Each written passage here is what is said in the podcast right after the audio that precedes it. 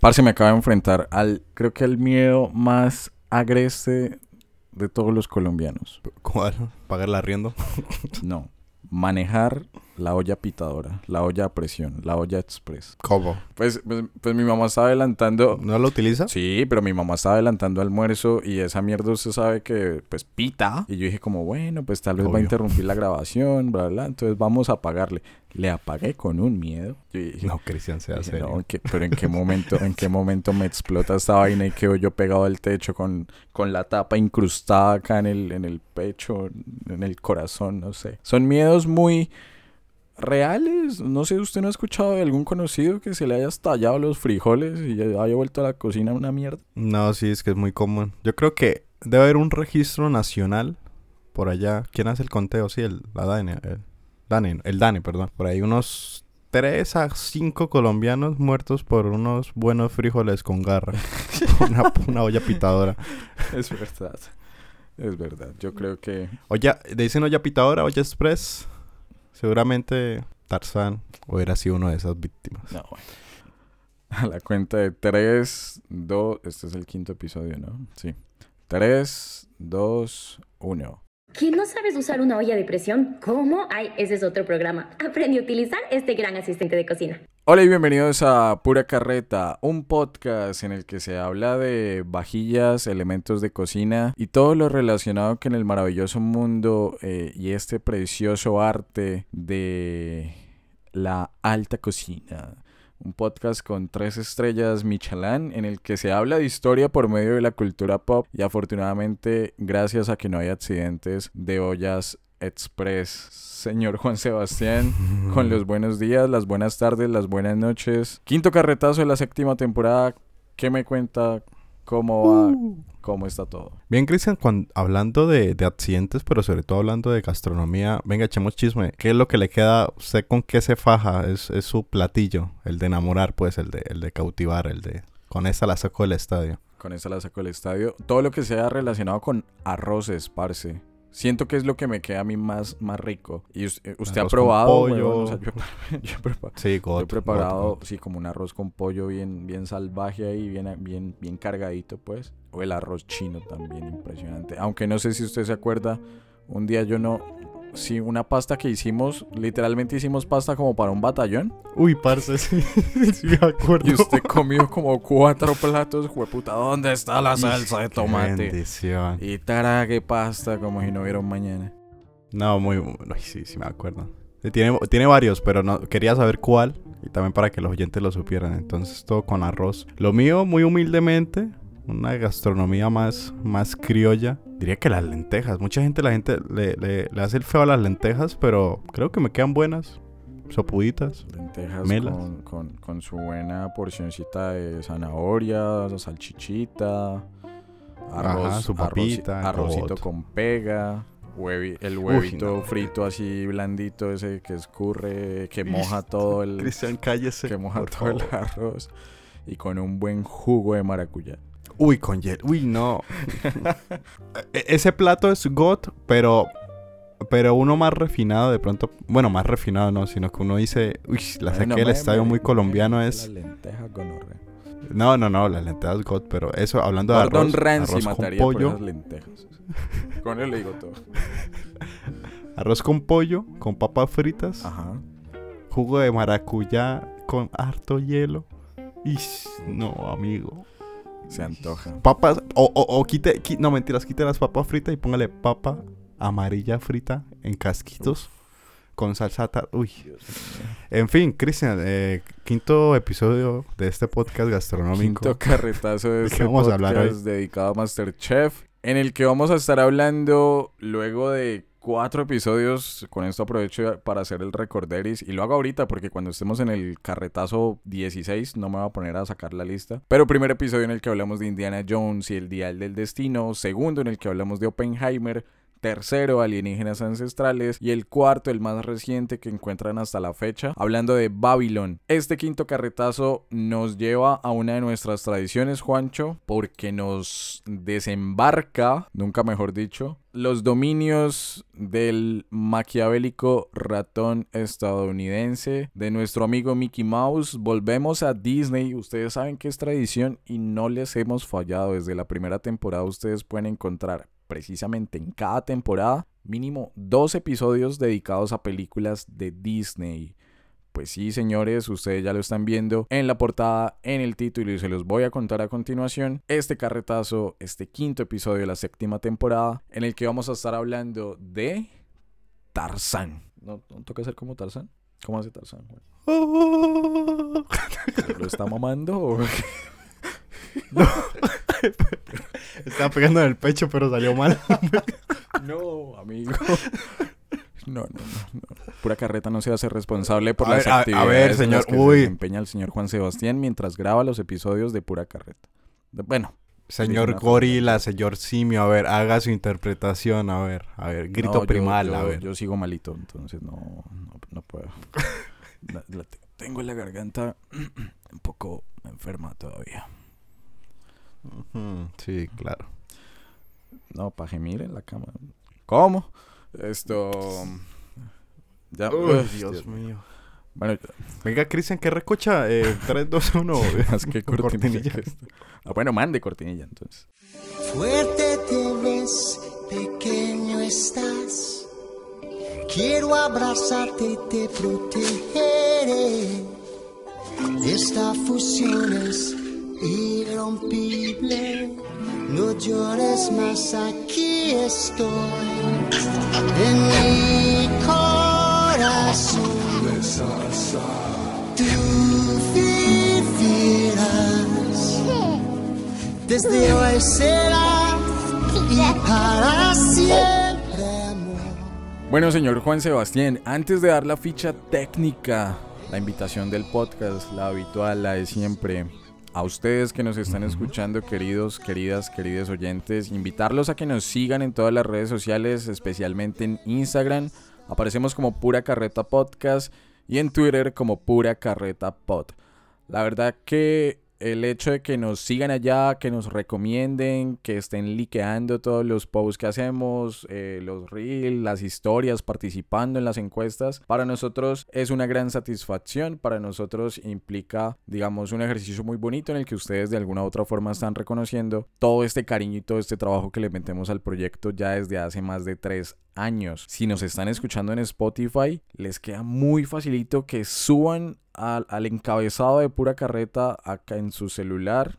Bueno, tiene que ser en el celular, si no puede ser en PC. Y nos califiquen de 0 a 5 estrellas, cuántas nos dan a nosotros. Eso también nos ayuda a crecer para que más gente nos encuentre dentro de los listados de podcast de Colombia y de Latinoamérica. Sacando las propagandas, terminándolas, eh, bueno, ahora sí la ficha técnica de Tarzán, película del año 1999 con una duración de 84 minutos, dirigida por Kevin Lima y Chris Buck, con música, me parece que es importante resaltarlo, de Mark Mancina y las canciones de Phil Collins. Eh, ya lo dije, es de Walt Disney y la sinopsis dice lo siguiente. Cuando Kala, una gorila hembra, encuentra a un niño huérfano en la jungla, decide adoptarlo como su propio hijo a pesar de la oposición de Kerchak, el jefe de la manada, junto a Terk, un gracioso mono, bueno, creo que es una graciosa mona. Y Tantor, un elefante algo neurótico, Tarzán crecerá en la jungla, desarrollando los instintos de los animales y aprendiendo a deslizarse entre los árboles a velocidad de vértigo. Pero cuando una expedición se adentra en la jungla y Tarzán conoce a Jane, descubrirá quién es realmente y cuál es el mundo al que pertenece. Terminar la ficha técnica mencionando que Tarzán ganó el Oscar a Mejor Canción Original en 1999, al igual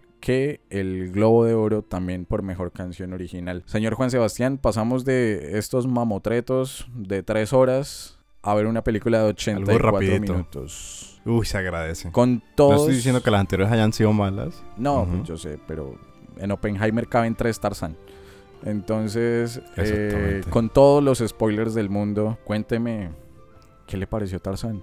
Parce, yo creo que fue un, un viaje a, a la infancia eh, de grandes sorpresas. Porque la primera, por cuestión de calidad, si bien pues el, el- el ratón maquiavélico de, de Mickey Mouse, pues siempre tiene el dominio de, de la animación por su pulcritud y, y entregar pues obras magníficas. En este caso pues yo sabía que la, la obra era el de los 90, ¿no? Finales. Si no estoy mal, ya lo dijo Cristian. 99, sí. Sí, ya, finalizando. Me sorprendió muchísimo la calidad de, de la obra. O sea, decía, "Uf, eso está animado impecable, me encantó. Y mi otro comentario, yo me metí a, los comentarios de tráiler en español, doblado en, latino. Creo que son de las únicas películas que, que, veo en el podcast con doblaje, son estas de, de Disney. Y porque pues, ajá, la mayoría pues son las vi en ese idioma y pues me gusta mucho el doblaje que, que representa. Y me sumo al comentario de Jorge BMH y dicen, ¿quién la está viendo para hacer la tarea? Y yo leí mi like. Pues yo, Jorge, también la estoy, la vi para, para hacer la tarea. en este caso el podcast. Entonces, en, en- términos generales, fue como un reencuentro a, la infancia, pero con sorpresa sobre todo de, de lo, qué sé yo, de la calidad de animación. Lo, lo, lo, lo esperaba un poco como, no sé, como el joroba de Notre Dame, pero obviamente también es espectacular, pero yo no sé por qué en Tarzan me lo imaginaba un poco más viejo y con una calidad un poco menor, pero en esta, o sea, toda la representación de la selva, las, las coreografías de batallas, la música, que es un gran, eh, pues, no sé, es un gran elemento para recordar de este Phil Collins, recordando que pues el man lo hace eh, tanto en inglés como en español. A veces me daba risa y obviamente ustedes se burlarán de mi English, pero en algunas canciones él lo hace perfectamente con su español, pero en algunas sí se le nota como, uy, sano, acá el, el- que es difícil inter- pues cantar en español. Y ya, lo dejaría ahí. O sea, muchas sorpresas, nostalgia y emoción en, en Tarzán. Eh, y bueno, y acá con el mame del podcast, pues la tarea, como Jorge, fue mucho más fácil de hacer. O sea, normalmente pues yo vi las otras películas y yo, "Mm, parce, nada que se acaba esta película. Acá en Tarzán fue inicio, no y desenlace. Facilito, rápido para toda la familia y, y prendamos micrófonos que empezamos a grabar el podcast. Sí, se agradece bastante, digamos, estar viendo una película muy, muy corta. Son, ¿qué? Menos de hora y media. Entonces, y la película es muy completa, ¿no? No porque sea corta. Eso aplica para la vida. Pregunta técnica. No Exactamente. porque sea corta significa que sea mala. Eh, lo importante es qué se hace con la... Entonces... eh, La sustancia. Claro, cómo Mm. se use esa duración. En fin, mis amigos los precoces. Eh, yo iba a mencionar algo y es que yo no sé si en algún momento en estos 10 años de amistad, Juancho, yo se lo he comentado, pero yo tengo un vínculo muy especial con Tarzán. No, no, no. Ah, ¿Por qué? ¿Le gustan los monos? Son bonitos. Eh, no, ¿Animal favorito? eh, no, tampoco. Am, ¿cómo, ¿Cómo ve el contexto? Creo que tengo que mencionarles algo también muy importante. Bueno, usted ya lo sabe, pero también a la gente que, que nos está escuchando y nos ha seguido. Durante tres años grabé el podcast en mi habitación de toda la vida. En el apartamento donde crecí los últimos 20 años de mi vida. Y este va a ser el último episodio que grabe en esta habitación, con estas condiciones, con los perros de al fondo haciendo bulla. Hay una bailoterapia que no sé si alcancen a escuchar. Yo creo que Juancho hace magia en la edición. Pero si desaparece la, la- la música, el merengue que está sonando en estos momentos, pues igual se los cuento. Y es el último episodio que voy a grabar acá. Porque por fin, después de muchos ires y venires, voy a empezar a vivir solo a partir de la próxima semana. Es decir, del festivo en adelante. Eh, entonces, Hijo de hombre debe ser. No. Empieza la canción ahí pa, de fondo. pero es que hay otra cosa. Ese no era el, ese no era lo, ese era el contexto para lo que vamos a mencionar. Ah, Ok. Yo nací en el 95, la película es del 99. En el 99 nació mi primera hermana, Valentina. Y desde Ok. siempre, o sea, desde que yo tengo uso de memoria, e incluso por ahí hay una foto que si la encuentro la subo al Instagram del podcast, mi mamá ha relacionado Tarzán conmigo. Es decir, la historia de Tarzán o la película de Tarzán conmigo. Tanto así que me parece algo súper bonito. Todos los cumpleaños, yo cumpleaños el 4 de diciembre, con lo primero que me despierto es con esta canción de En mi corazón vivirás, que supongo que es la versión de, creo, la de Eros Ramazzotti. Eh, ujú. y pues sí, digamos que si- pues yo no sé si usted lo tenga, pero si a mí me preguntaran cuál es como esa película que lo conecta o que lo hace pensar a usted inmediatamente en su mamá, pues yo digo que es Tarzán. Y no sé por qué, por azares del destino, pues terminamos haciendo este episodio preciso en la semana en la que yo pues me voy de la casa.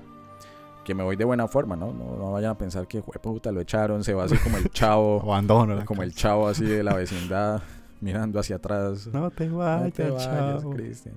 No, no, no, no, todo bien, todo tranquilo, no se preocupen.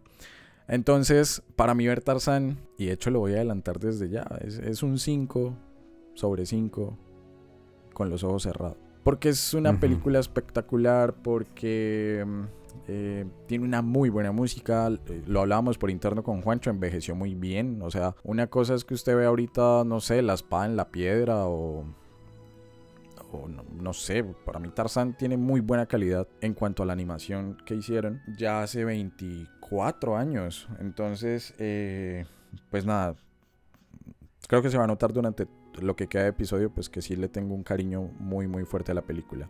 Y quisiera que continuáramos la conversación, Juancho, mencionando precisamente que el vínculo que hay entre mi mamá y yo con Tarzán es única y exclusivamente de la película. ¿A qué voy con esto?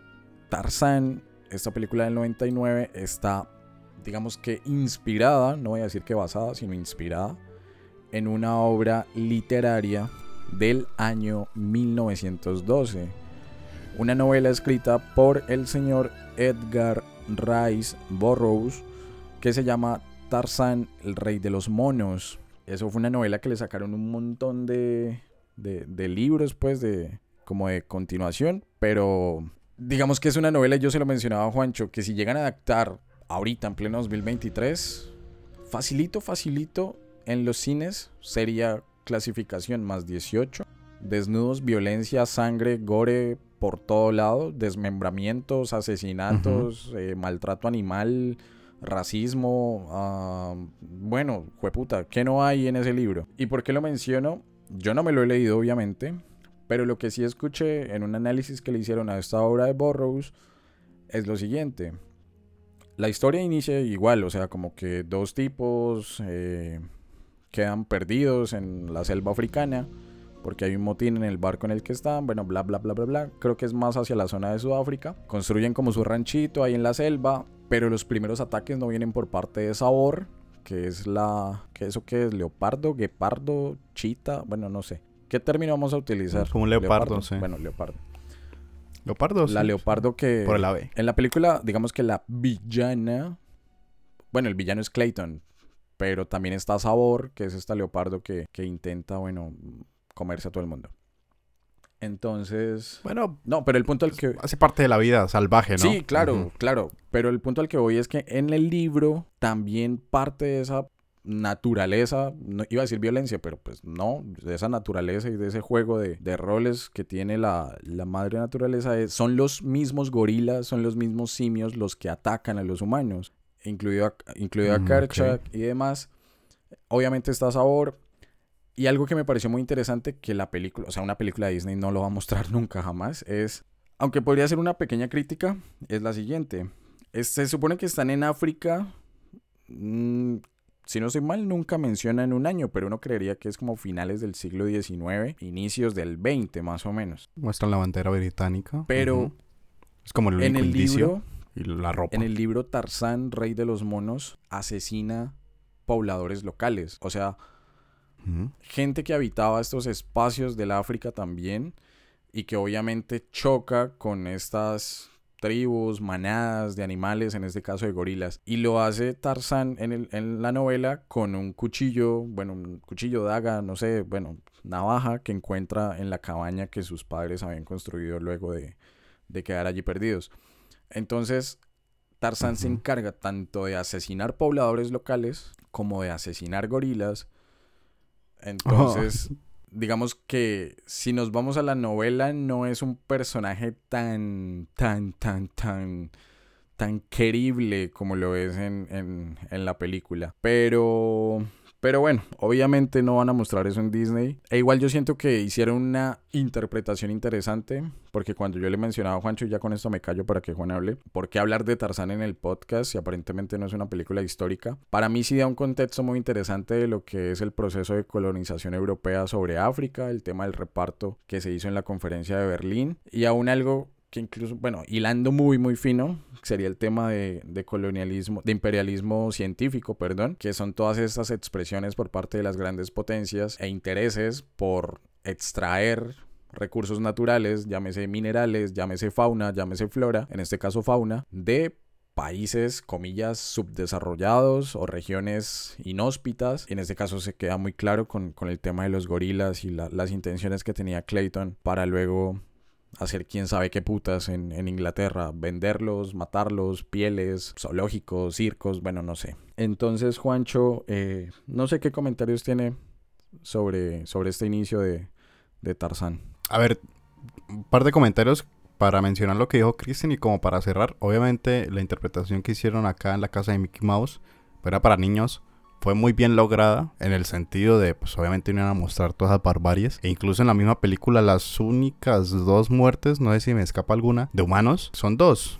Es cuando, pues, encuentran a Tarzan y sus padres están muertos, pero ni, ni los muestra, solo el niño ya. Y la otra es de Clayton, ¿no? Que pues prácticamente, incluso Tarzan es tan bueno que intenta salvarlo ya al final. Y pues el pana se, se se ahorca solo, ¿no? Entonces, pues sí, como para toda la familia, su respectiva reflexión. Mmm, ah, bueno, y, de, en, en, este y caso, en la novela pues, se muere Kala, la, la, mamá de Tarzán también se muere. Uy, no, es que no pueden hacer eso. O sea, pueden matar obviamente, como, como pasó en, en la película. Escucha, escucha. A... escucha, escucha, sí.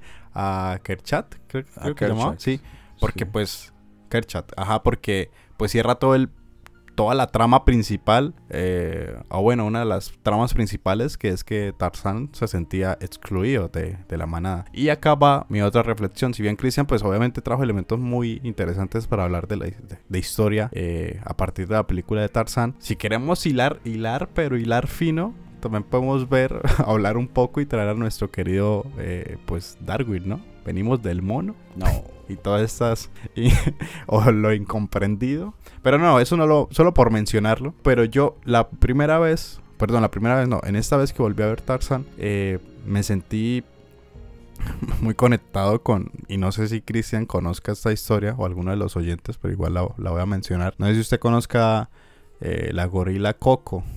Que era la como una ¿Coco? gorila que fue eh, entrenada. No, no, mamá Coco. Ah, no. Coco con doble K. Era una gorila que fue entrenada y que podía hablar. ¿Podía eh, hablar? Por medio Ah, de. No, a ver, perdón. Comunicarse. Por medio. podía hablar, sí, comunicarse. Por señas. Ok. Eh, y, y, Parce, o sea, yo creo que esa. Por eso lo, lo conecté. Que supongo que, que Tarzán de alguna manera se comunicó así. eh, con ellos, obviamente con sonidos y demás, pero, pero con señas. No sé, tuve esa conexión con, con, la gorila Coco. De pronto los oyentes que, que sabrán de, de ella. Y, diga, y digamos, Incluso Robert Williams hablaba con ella. O sea, así de famosa era la gorila. Hay un video muy bonito en YouTube, momento abuelo. Ya todo me da nostalgia y va a dar ganas de llorar. Si quieren verlo. De Robert Williams casi despidiéndose de, Coco porque ya estaba enferma. Y otro dato curioso, pues los gorilas viven un montón. Ella murió como a los 56, no, perdón, como a los 40 y pico de años. Por un animal, pues es un montón de años. Eh, y ya, Cristian, esas dos cositas. De pronto salga Darwin, no mentiras. Eso, no vamos a hilar muy fino. Hablar de, ¿Qué hablamos de con qué arrancamos? Porque pues Tarzán nos da mucho juego eh, para balancearnos sobre las lienas de la historia. Ok, antes, antes de meter... Tan marica. Antes de meternos con, con estos temas históricos, yo quiero, eh, y estamos en términos violentos, rematar un poco con un par de datos curiosos de la película eh, que encontré por acá. El primero, uh, Clayton, yo creo, no, no, sé, para mí Clayton está dentro del top 3 de villanos de Disney, tal vez. Me parece que es una gonorrea personaje. Pero bueno, es el villano de la película. Lo curioso es que en la novela que les acabo de mencionar, en Tarzán, Rey de los Monos, de, de Edgar eh, Rice Burrow, Clayton es el nombre original de Tarzán. Eh, entonces no sé qué pasó ahí. Eh, otra de las curiosidades, la música también lo mencionaba en la ficha técnica, lo- la hizo Phil Collins. El tipo cantó Hmm. todos los temas en cinco idiomas diferentes: inglés, español, alemán, francés e italiano. Si no le daban ese Oscar, ¿Qué le pareció yo el español? vago se mataba. Pues es que ahora yo no ¿Qué le pareció sé, el español? no, no sé, no sé quién es Phil Collins y no sé quién es Eros Ramazzotti. ¿Cómo? Iba a ser la voz de Eros Ramazzotti. ¿Tiene uno que taparse la nariz? Me contaré razón. Bueno, no sé, salió horrible. Eh, Yo, yo Señor. creo que si usted no, no sabe el dato de que era un gringo que estaba cantando en español, pasa de sano. Pero si sabe el dato, mm, sí le encuentra medio los errores ahí de, de- por decirlo así, de edición de alguna manera. Sí, O sea, obviamente de la dificultad. sí. Ajá. Pero no, lo hace increíble. Son unos temas. Sí, son muy buenas canciones. Eh, otro de los datos curiosos, durante la escena en la que están desbaratando el campamento, hay un cameo de La Bella y la Bestia. O bueno, para ser más exactos, ¿Cómo? de la vajilla de La Bella y la Bestia. Ah, ah, Eh, obvio. Y por ahí Sí, claro. circula la teoría de que probablemente Jane sea nieta de Bella. Entonces, eso lo Mm. dejamos por ahí. Multiverso. Sí.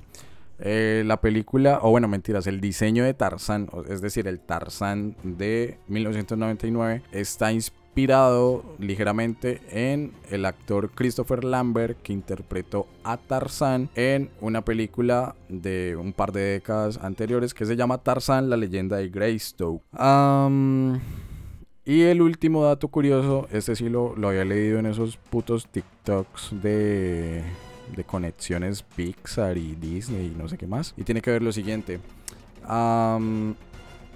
Cuando Chris Buck, que fueron fue uno de los directores de la película, habló con Jennifer Lee para darle la idea de Frozen, ambos fueron directores de Frozen, le explicó que los papás de Elsa y Anna naufragaron en una isla tropical donde construyeron una casa en el árbol, tuvieron un hijo y murieron a manos de un leopardo. Esto quiere decir Eche. Eche, que Anna y Elsa son hermanas de Tarzán.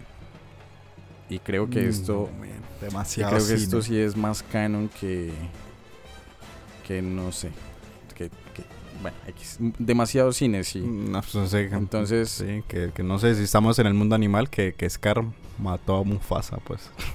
me, acor- me acordé por los villanos. Maldito Scar, ¿cómo te odio? Ah, bueno. Para mí el villano más villano es el de Notre Dame, pero bueno, el Ah, es que ese también. la puta violador. Uy. Ah, bueno, eso en cuanto a los datos curiosos. Ahora entrándole a la película, y, pues yo creo que, a ver, resumamos la película rápidamente. Ah, un naufragio en África, los papás tienen un niño, un año, se mueren los papás porque Sabor los mata, Kala rescata. Uno de los papás es. Es que, Uno de los papás es Bot el constructor, déjeme Ah, no. decirlo, aclararle, porque hizo puentes, hizo como un castillo, parce, yo veía como que qué carajos.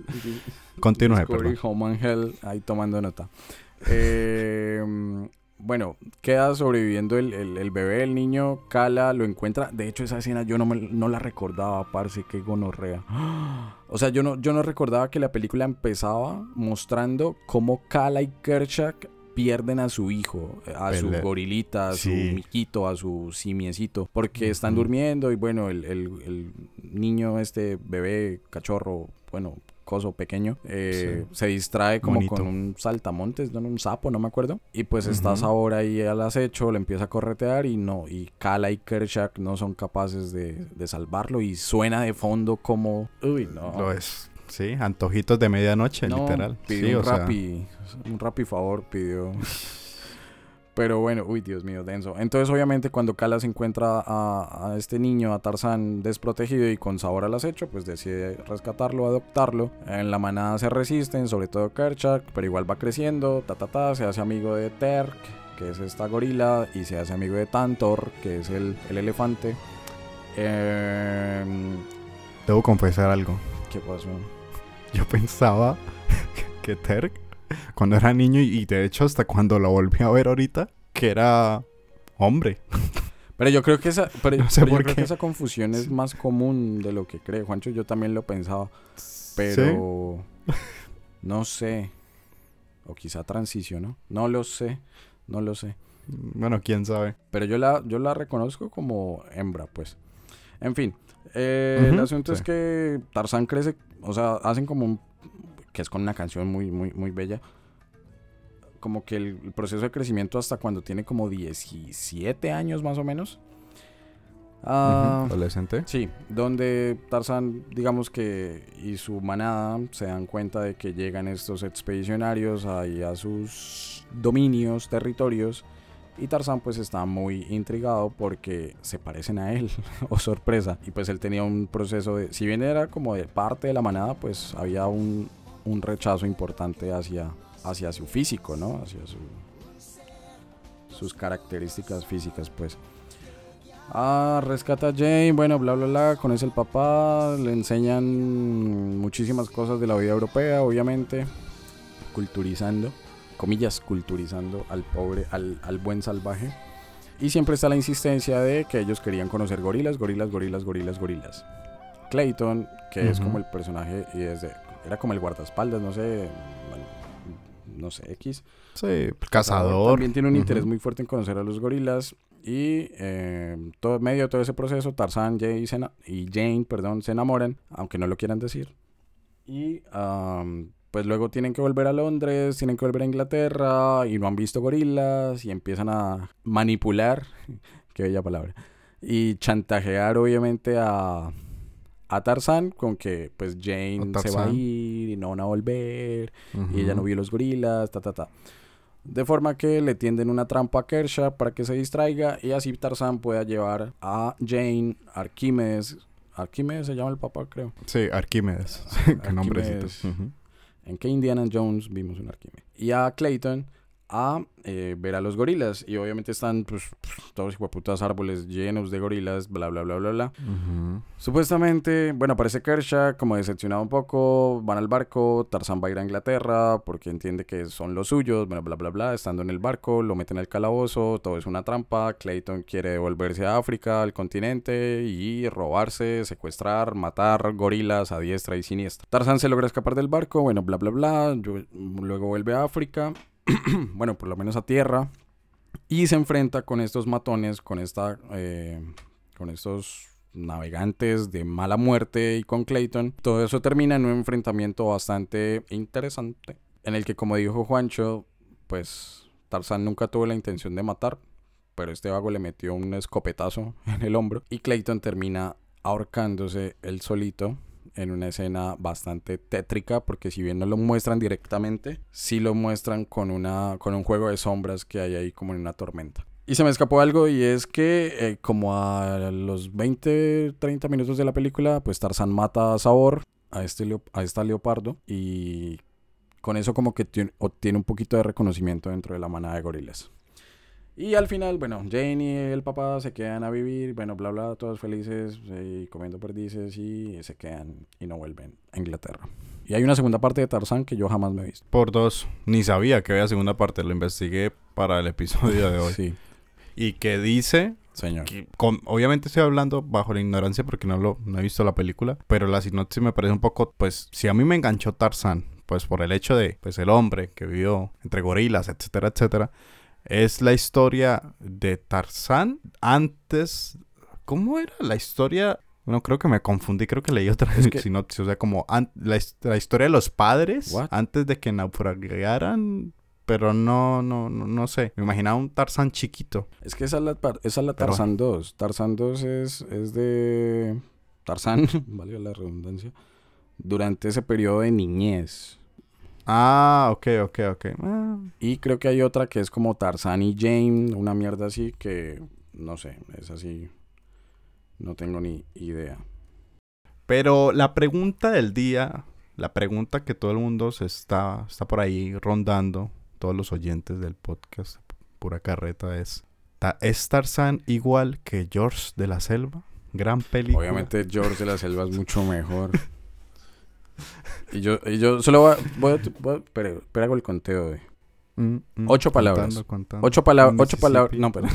Ocho, ocho, ocho palabras que definen por qué George de la Selva es mejor que Tarzán. Y comienzo. Tienen un puto gorila que va al casino.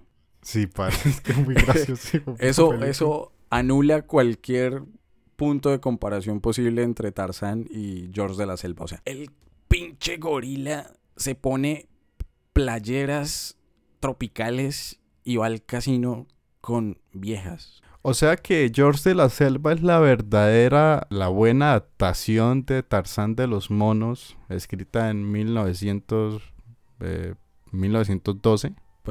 Podríamos decir, es un poco más fría, más real. Ah, Hay armas, hay robos, hay casinos. ahí está un puto, Eh. una puta excavadora tumbando la selva. Yo no me acuerdo, hace rato no me veo George, George, George, George de la Selva. Pero bueno, ya mucha recocha. Juancho, pasemos ahora hacia lo histórico. Ya, ya hablamos un poco de la película, Epa. pasemos a lo histórico. África, digamos que ah, también seamos sinceros, ¿no? Nosotros no tuvimos una muy buena formación en términos de historia de África en la universidad y todo eso depende, o bueno, eso deriva, pero, mejor dicho, de un modelo de educación muy eurocentrista, ¿no? O sea, ni siquiera occidental, eurocentrista, en donde la historia del mundo pareciese ser única y exclusivamente la historia europea. Yo no me acuerdo de historia de África, y si vimos historia de África, creo que usted no me dejará mentir, fue solo Egipto. Y pare de contar. Y para de contar, En ese sí. sentido, Ujú. Cuando nosotros llegamos a fechas tan importantes para la historia, ni siquiera de África, sino del mundo, como lo es 1895, como lo es 1914, como lo es 1939, y si ustedes han seguido el podcast y están interesados en la historia, sabrán por lo menos estas dos últimas fechas a qué corresponden. Cuando nosotros hablamos de un personaje como Leopoldo II, rey de Bélgica, uno diría como, ¿y quién fue ese hijo de puta? Pero es un tipo que literalmente odian en África, o sea, odian a muerte y que en los últimos años había un proceso como de re, re- no digo reescribir, pero sí reinterpretar parte de ese pasado colonialista europeo sobre África, que hace que una figura como la del rey Leopoldo sea muy mal vista en pleno siglo XXI. ¿Por qué? Porque bueno, si nosotros recordamos, y, lo, y quiero decirlo de la forma más sencilla, porque vuelvo y digo, no es que esté muy enterado, desde el siglo XVI se suele pensar que el único territorio que se empezó a conquistar por parte de europeos fue América y que tanto españoles como portugueses desembarcaron en nuestras tierras y la conquistaron y la destruyeron y la arrasaron porque estaban en un proceso de eh, pues encontrar nuevas rutas comerciales hacia las Indias. Luego de encontrar América, digamos que también en Europa siguen en la búsqueda de las rutas comerciales a las Indias y encuentran que pueden bordear África y vuelven esas potencias europeas, empezando por España y empezando por Portugal, a asentar unas bases en la costa oeste de lo que hoy es África, las Islas Canarias, eh, bueno, toda esta zona que no recuerdo, Costa de Marfil, no, no recuerdo exactamente los países. El caso es que Europa ya no solamente mira América, sino que ahora baja su mirada hacia territorio africano, que incluso está más, más cerca, ¿no? O sea, es literalmente cruzar el Mediterráneo y punto. En ese sentido, sí. una, una África que está, digamos que, que es un territorio gigante con una con unas características Ofrece físicas llenas de recursos. recursos, con unas Ujú. características físicas también muy particulares, de grandes sabanas, eh, donde no hay, digamos, unas cadenas montañosas como si las hay en América, bueno, bla, bla, bla, un montón de, de potenciales, el Nilo, bueno, en fin. Y pues a los europeos se les hace fácil, vamos a repartir esta mierda. Y entonces empieza España, empieza Portugal, pero luego llega Gran Bretaña, luego llega Los- Alemania, Ujú. luego llega Francia, Francia. Bélgica, literalmente, y creo que hay caricaturas que, que, lo, que lo reflejan muy bien. África fue una torta, fue un ponqué. Eso, le digo. ¿Y quién se llevó el mejor pastel? Los mejores tajadas, Francia y, y, y los británicos. pues. Efectivamente. Entonces, piénsense eso, o sea, que desde el siglo XVI hasta el siglo XIX, África haya sido, digamos que, condicionada a existir a partir de un reparto que se haga desde Europa en esta conferencia de Berlín del 94-95, 1894-1895, estoy queriendo decir. Es algo muy, es algo muy reciente. No entiendo, o sea, a veces, y incluso, perdón, lo interrumpo, Cristian, ya, es un inciso muy, muy cortico, es que es un proceso histórico demasiado fuerte que de pronto en las academias se escapa eh, y que es sumamente importante para comprender las líneas de poder. Y no quiero irme más allá porque obviamente son cuestiones que no vamos a abordar el día de hoy, eh, de cómo gira actualmente el mundo y por qué África está como está y por qué los territorios europeos están como están. Eh, comparándolos con otros procesos colonizadores. Pero África fue así nada. Y, esta restricción de alguna manera, pues está, eh, bueno, se realizó hace muy pocos años. Entonces, incluso a partir del podcast o por conocimiento, no sé, general o curiosidad de cada quien investigar esto, uno se sorprende que eh, pues la visión eh, eurocentrista, desde la investigación incluso, está muy presente y pues África, quién sabe, y cómo, cómo estuvieron comiendo ese gran pastel y nadie decía nada, pues chill, ¿no? Igual a quien le interesa esa gente y pues todos esos territorios eh, sumamente importantes. Europa, y bueno, más que Europa, el, sistema mercantilista que luego dio paso al sistema capitalista y si Alejandro, Alejandra o Ana están escuchando esto, yo creo que mm. estarán diciendo como, sí, reina, esos son los hijueputas culpables. El sistema mercantilista de la época hizo que obviamente las miradas, o sea, una, seamos sinceros, Europa no tiene ni un puto recurso, no tiene ni agua, esos malditos no tienen nada solo ganas de cagarse en todo. Y si en el 16, en el siglo XVI, les aparece todo un continente por explorar, por conquistar, por arrasar. Qué bendición. Y luego bajan un poquito y se encuentran otro, como lo es África, y luego se enfrentan, porque allá sí les tocó duro, y entonces eh, en Asia les tocó enfrentarse y tomar posesión por la fuerza de la India, o incluso llegar hasta el extremo oriental en, en Japón y, engañarlos a punta de, opio y drogarlos. Eh, o sea, literalmente se cagaron todo el mundo, parce se cagaron todo el mundo. Y eso para mí es, es muy fuerte porque ahora como nosotros entendemos África, y, bueno, hace parte de las reflexiones que genera precisamente hablar de Tarzán, si en, el, si en 1895 en la conferencia de Berlín casi que sacaron una escuadra, o sea, usted ve el mapa de, usted ve el mapa de, de, de, América y está muy condicionado por no sé, por la geografía misma del, territorio, ¿no? Es decir, que el río ta, ta, ta puede ser una frontera, un límite, la cordillera, lo que usted menciona, la selva es como, hmm, puta, ¿quién se meterá allá? No, ¿quién se meterá? Pero cuando usted ve el mapa, el mapa africano y la gente que nos está escuchando puede hacer el ejercicio en estos momentos, busquen en Google, en su celular, en su computador. Está loteado. Eso... Un montón de lotes. Es un puto lote. Pasa igual que en Estados Unidos. El mapa de Estados Unidos es igual. Sacaron una hijueputa escuadra y empezaron a partir ahí. Esas separaciones tan arbitrarias, esta delimitación de fronteras hizo que muchas culturas, que muchas tribus tradicionales que tenían, digamos, una cercanía, se separaran de una forma muy violenta. O sea, que a usted le digan, y voy a poner el ejemplo acá, no sé colombiano. Juancho es miembro de, no sé, de un casicazgo muisca. Y que de la nada le digan que eh, ahora usted no es muisca, sino que va a ser eh, guane y tiene que adaptarse a este territorio y no puede transitar y no puede restringirse. Y luego va a construir su idea de nación y sus identidades a partir de esa delimitación tan arbitraria. En parte por eso África es que está tan reventada como está ahora. Y pongo otro ejemplo.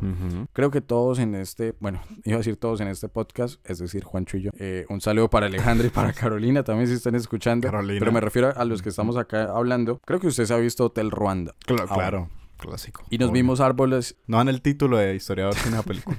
Confirmo. Y nos vimos árboles de paz, que también habla del conflicto en Ruanda, ¿no?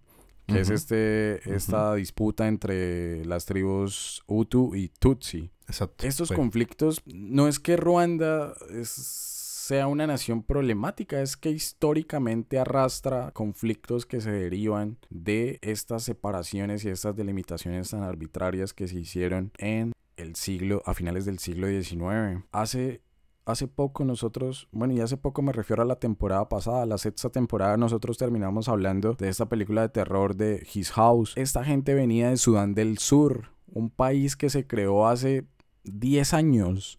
O sea, para que se den cuenta de la magnitud del, del, asunto geopolítico y cultural tan hijueputa que hay en África, que hace 10 años se creó un nuevo país porque las condiciones sociales, obviamente también económicas y los intereses internacionales también lo, lo, provocaron, pero concentrémonos en lo cultural, que se separen en este caso de Sudán para tener su propia nación, o sea, es una nación una nación, perdón, no, un continente que está en constante convulsión y eso va a seguir de acá en adelante. Además hay un, siempre hay un, y yo, bueno, lo entiendo por el mismo reparto africano. Hay como una África blanca y una África negra, ¿no? Y una África blanca en el norte con territorios como Marruecos, como Argelia, incluso el mismo Egipto. Y ni hablar de Sudáfrica con el tema del apartheid y todo lo que hizo Mandela y bueno, bla, bla, bla. Y una África central muy negra, muy descuidada, muy eh, inhóspita, muy literalmente dejada al azar y a nadie le importa. Actualmente, pues lo que más les interesa y suena muy feo de, de África es que el clásico, los diamantes, el platino y el uranio, que eso es lo que tiene África, es un montón de material para, obviamente, todo El lo que- uranio. de hecho, con lo que estamos haciendo este podcast. Y también, por supuesto. Pues la referencia en Marvel no es de gratis, obvio.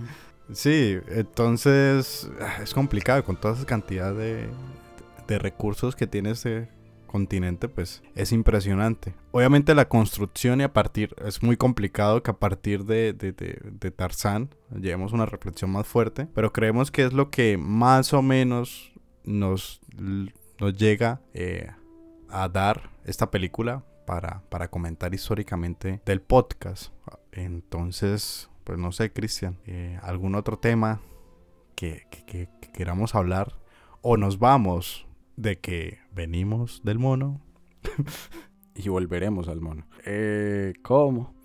Entonces, ¿Cómo? no, pues, pues yo la... Automáticamente la escena de la Estatua de la Libertad.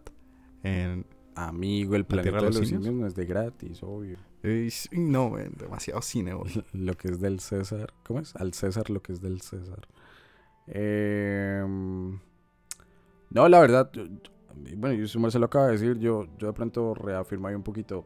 Tarzan pues, está basado en una, en una novela de 1912. No es que tenga un contexto histórico muy fuerte, pero sí siento yo que da pie, o bueno, dio pie para tener unas reflexiones muy interesantes en torno a, a este tema de las relaciones y los vínculos que desde hace más de 500 años han tenido Europa y África. De pronto terminar resaltando algo que a mí me, me pareció muy interesante cuando escuchaba la reflexión sobre la novela y es como el autor Burroughs de alguna u otra forma quería hacer un poco de sátira con la élite británica porque, o sea, póngase usted Juancho en un escenario en el que está haciendo ese periodo de transición del siglo XIX al XX en Londres y usted llega a leer una novela en la que el hijo de un lord inglés de la más alta clase social londinense termina conviviendo con simios, termina eh, asesinando personas, animales, termina asumiendo todas las costumbres de la selva y como luego en el proceso de, de choque precisamente con su identidad como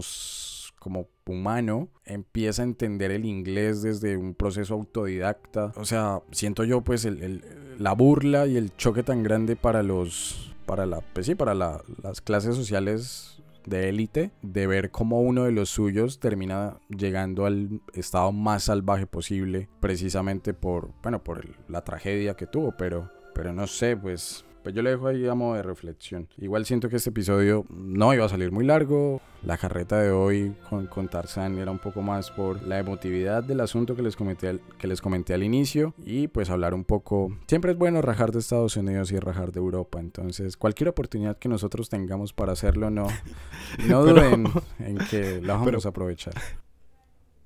Me da risa porque llevamos cuatro episodios hablando de Estados Unidos y pues, bueno, estábamos hablando de Europa, pero También. ya, chinga su madre, Estados Unidos también, también, me Y- a los y gringos la ahí. queso.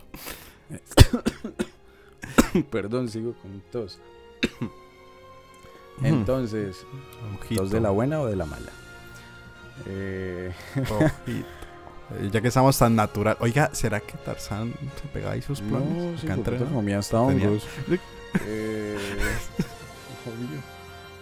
Ah, yo lo que sí, perdón, iba a decir, iba yo a creo decir, que es- esto sí, no sé si, no sé si lo vaya a dejar en la edición o lo vaya a cortar, Juancho. Pero en A la ver, película, depende. yo no sé, Dios mío, a mí, a mí, el, a mí el colegio público y la universidad pública me dañó. Pero cuando Tarzán recién conoce a Jane, a ver, seamos sinceros, Tarzán nunca tuvo una interacción física con una gorila, ¿o sí? Obvio. Bueno, yo creería que no. O- o- que no. uno pues sí. diría, es lo más lógico.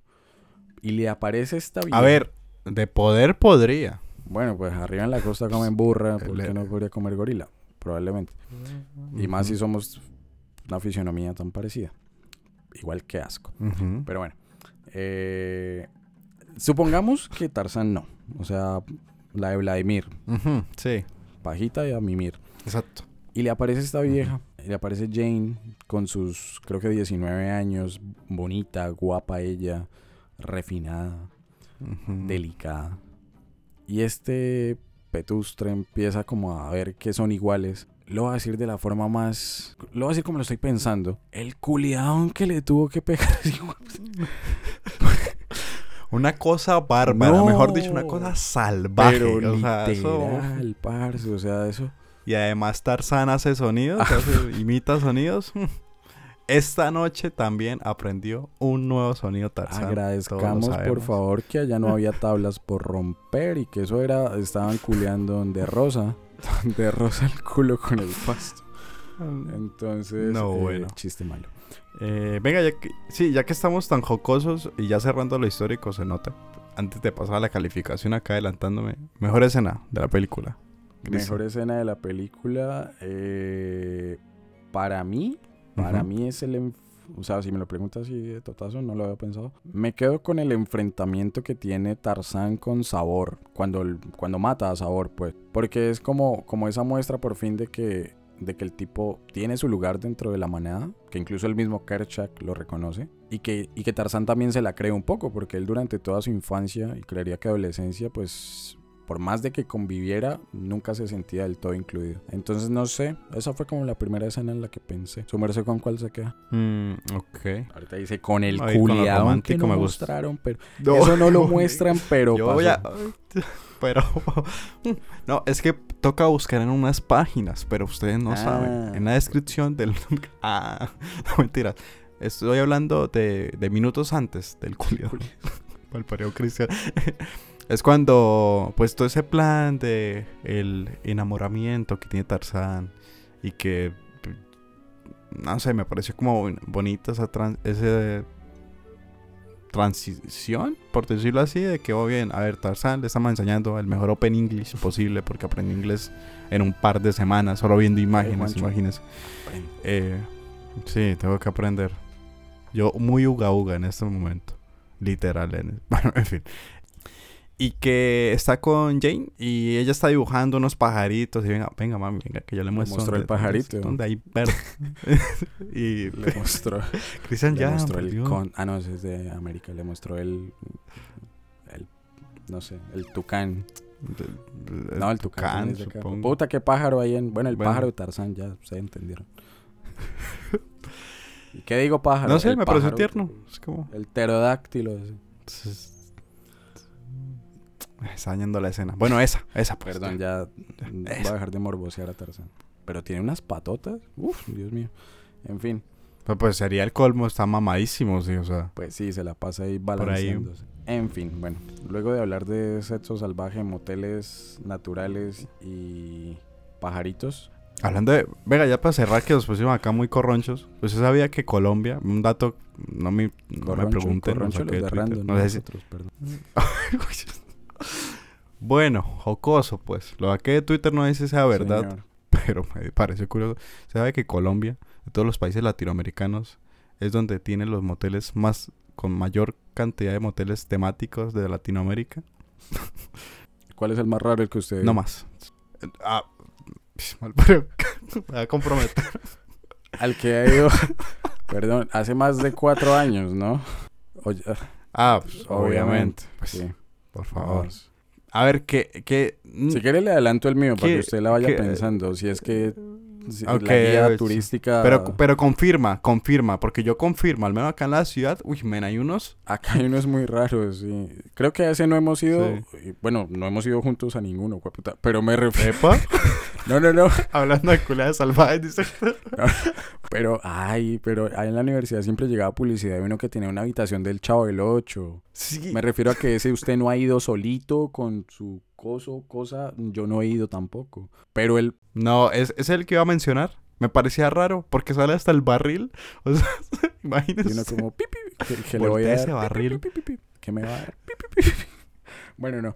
Eh, el más raro... Acá llegó su tacita de café. Ah, esos también se échale. pegan unas salvajas allá. En la cama de Kiko, diría yo. Dios mío, ¿qué me está pasando hoy? El instinto animal. En fin, eh, la habitación más rara. Hmm, creería que fue una de. tem- yo tan histórico. Una de temática egipcia. Ay, temporada. Oye, Era Diana. Cleopatra y. Marco Aurelio. Eh, era- Pero, pero, o sea, usted la pidió, Cristian. No, no, es de esa, fue de esas Es que ocasiones toca- en las que usted Sí, llega que- y como, pues solo nos queda disponible la habitación egipcia. Y yo como, "Mm, igual uno apaga la luz. Porra, y ya, vamos, y arrancamos. Que me, sí, Mm. pero ya, no, de resto, Vamos. no, no, no, cosas raras, no. Vamos a enterrar ese faraón. Ush. Uy, sí. Dios. No, a mí también me aplicaron así, pero no me dijeron nada. ¿Y la suya de qué era? Pues bien, cago. Eh, ¿Cuál era? que era otaku, Uy, no, men, es que me da mucha pena. No, no, Ah. no, no, no, no, no. Pero era muy rara. Solo diré que es muy rara porque fue, o sea, literalmente pagué y dijeron, pues solo hay esa, o sea, nunca me dijeron, sino son esas de tal piso, tal habitación. Yo, ok, pues. Y uno normalmente imagina, pues, habitaciones blancas, camita, normalito. normal, su silla ahí rara. ¿Sí? Y yo, yo abro esa puerta. A mí me dio una pena. Y, eh, usted, no lo, usted no se lo va a esperar, se lo juro. ¿Qué había? Tocó reírnos un buen rato y después ya...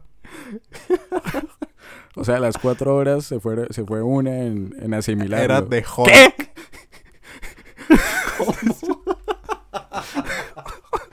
no. Pero, pero, Sí. Pues un hall ahí pintado, parce, yo no entiendo por qué, pero bueno, o sea, ¿y usted? pues qué iba a hacer, pues solo reírme, o sea, la yo como que, de los pues, el está viejo verde ahí. ¿En serio? ¿Y usted fue capaz de hacerlo con Hulk Sí, ahí sí, sí. mirándolo, observándolo? No, pues apagadita de luz, pues, pues prendedita, risita, apagada toda la vez porque es que era muy raro. Pero de solo Hulk, o sea, no de los Vengadores, solo Hulk. Sí, era como, era todo verde, estaba un ahí, y ya, o sea, como... Bueno, pase la dirección. o sea, no era temática, era como que, supongo, o sea, yo quiero No era temática. creer, nunca más... No, no, no, pues no, yo no, quiero la del Capitán quiero que- América entonces también. No, póngale cuidado. O sea, yo quiero creer que esa, todo ese piso eran de superhéroes. Porque ese era verde y solo estaba Hall. Entonces, no es que hubiera ahí otro Hall. Uf, o, la o- el teléfono tuviese ahí.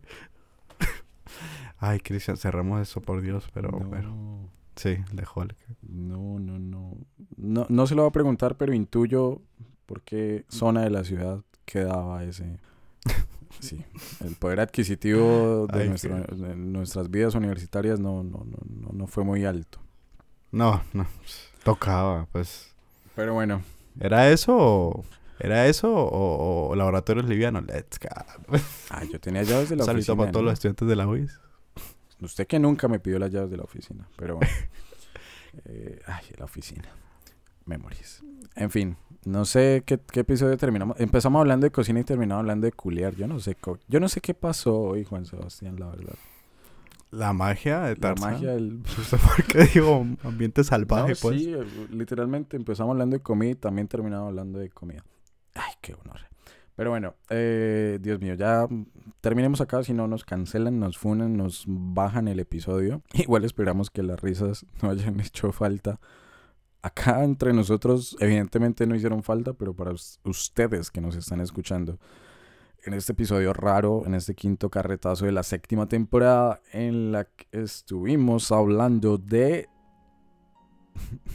Quiero creer que. Tarzán y el culiado salvaje que le pegó allí. Vamos a dejar una publicación y ustedes nos van a comentar. Culiada más salvaje. no me- Ah, Es que usted no le veía, Perdón, pero ja, ¿eh, taparrabos? En fin. Sí. En la animación, si usted para la película de Tarzán en algún pixel, lo que es una liana no lo es, es otra cosa. No, sale ahí Pero bueno, el trípode de Tarzán.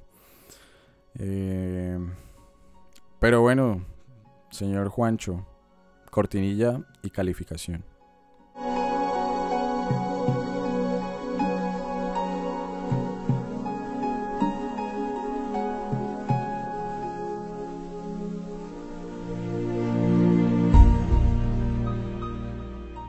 Bueno, señor Juan Sebastián, después de este muy curioso episodio del podcast, llega el momento de calificar. Eh, yo no me voy a extender, yo le dije desde el inicio, de 0 a 5, cuántos pajaritos de carne iba a decir, Dios mío. ¿no? ¿Cuántos? ¿Qué me pasa, Dios mío? ¿Cuántos, Cristian, por Dios, ¿qué pasa? cuántos pajaritos le doy a, a Tarzán? Yo ya lo dije 5, ya no. Ya no me deje hablar más, Juancho. Su merced de 0 a 5, ¿cuántos moteles donde Rosa para esta película de 1999? Mm, bueno, Donde Rosa. Bueno, Tarzán de 1999. eh, La verdad, un viaje a la nostalgia. También un viaje a las risas en este episodio. creo que, que un episodio bastante curioso. Eh, histórico también. En la mitad, yo creo que en el centro quedó el jugo histórico. En el inicio y al final esto se desató. Pero estuvo muy entrete- entretenido, la verdad, de, de- grabar. Y esperamos que haya quedado también para ustedes, nuestros oyentes. Yo para así apoyo. eh, pa- para sentir apoyo y, y Cristian también lo hizo en una de mis películas favoritas que es Invictus. Eh, yo le voy a poner un 5 a Tarzán. Igual también le iba a poner una muy buena calificación. en este episodio pues, mencioné a mi mamá y yo de todo lo que me puse a hablar, Dios mío, hasta ahora estoy cayendo en cuenta. No, mamá, por, imagine que yo le diga a mi mamá que escuche este episodio. No, yo, ¿Qué no, no, no, no. No, Dios mío. Venga, Juancho, no, grabemos de nuevo, por favor. Dos, tres, uno. Hola y bienvenidos a Pura Carreta. Verías No, Dios mío, yo. un- una película que nos, nos hace reflexionar sobre la- el sentido de la, la vida, familia, de vivir en comunidades. Virgen Santa, me va- No. Ahora sí me echan de la casa. Pero bueno. No, pues ya se iba ya. Ese Aprovecho. ahí se empató.